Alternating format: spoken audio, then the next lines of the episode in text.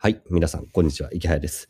いや、もう体調崩しちゃいましたね。いやね、子供いる人はわかると思いますけど、子供からね、風邪もらってくるんですよね。で、子供はね、結構平気なんですよ。うん、子供はね、別にピンピンしてて、えーなんか鼻ずぐずぐいってんな、みたいな感じで、えー結構保育園行くと、もう今、まあ寒いのもあって、みんなね、こう鼻水垂らしながら遊んでんな、みたいなことを思いながらも、えーうちの娘もね、鼻水垂らしていて、まあ風邪ではないんでしょうね。まあなんかもう何？そういう子供ウイルスみたいな多分あるんでしょうね。で、それを、いやー、もらうわけですよ、大人が。子供はピッピンしてたけど、大人の方がダウンするっていうね。で、まあちょっと昨日、今日とね、えーちょやや振動もしてるんですが、えー昨日はもう完全にもうぐったりしていて何もできませんでした。で、えー今日はでもね、これ撮っての朝なんですけど、えーちょっと薬飲んだらね、えー少し鼻声ですが、まあ一応音声ぐらいだったら撮れるということで、今、布団の上で、えー撮っております。やっぱこういう時ラジオはいいですよね。さすがにこう YouTube、えー30分撮るとか無理なんでね、えーそれはもう今日はやるつもりはないですが、まあ音声コンテンツぐらいだったら、まあちょっと鼻声で、えーやや喋るのはしんどいんですが、まあまあまあまあ聞けなくはないかなぐらいの感じでお話はできるんで、えーやっていきたいと思います。で、あの、いつもね、僕は風邪をひくっていうか、まああの、割とね、よく風邪ひくんですよ。で、まあ病弱な体質で、えー多分早死にするんだろうなという感じで、えーまあそれも諦めて生きてるわけでございますが、まあ昔からよくね、風邪をひくんですよね。で、まあ、その、風邪をひいた時にですね、僕はいつもね、確認するんですよ。で、いくら稼げてるかを。いや、変な話ではございますが、まあ、あの、やっぱりこう、僕病、結構ね、病弱なんですよね。昔からよく体調崩すし、もうそれしょうがねえなと思っていて、でサラリーマンというのも結構辛かったんですよね。本当にもう何、体調崩したら、えーいろんな人に迷惑かけるじゃないですか。で、僕が会社会社辞めたのも結構ね、そこ、まあ、それだけじゃないですけど、結構それは大きかった記憶はあります。やっぱり、なんか体調ね、月に1回とか、まあ、月1は言い過ぎかな、えー、2ヶ月に1回ぐらい風邪ひくと、やっぱり会社に迷惑かけて、で、しかも僕も行くのもしんどいしさ、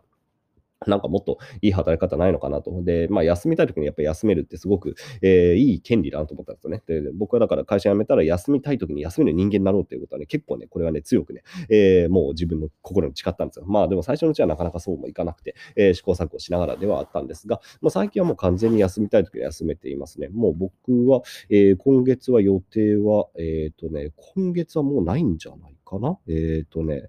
ない。ないです。はい。今月はもう何の予定もありません。うん。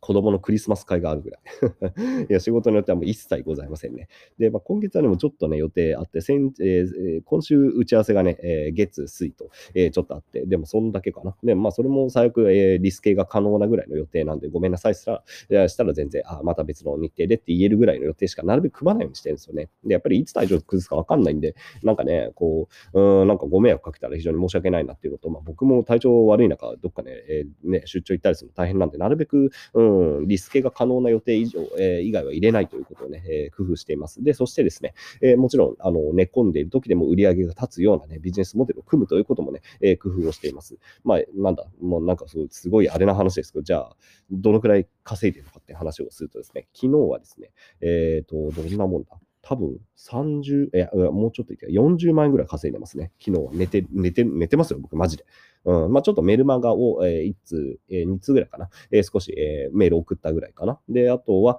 いや、本当はね、稼働してたらもっとね、稼げたんですけどね。っていうのも、昨日ビットコインがめちゃくちゃ上がったんでね。で、それをしっかりこう動画を撮ったりとか、えメルマガ書いたりとかしたらね、もうちょっと売り上げが増えていたのは分かってるんですが、まあさすがにもうしょうがねえなということで、えでもそれでもね、一応、まあ頑張ってやったら、えー40万円ぐらい稼げたという感じでね、まあ寝込んでいても一応お金は稼げるというような状態っていうのを作ることができて、いや、これはもう我ながらよく頑張ってきたなというね、えー自分で自分を褒めてあげたいっていう言葉があったような気がしますが、本当に、いや、今まで頑張ってきた甲斐があるなという感じがしますよね。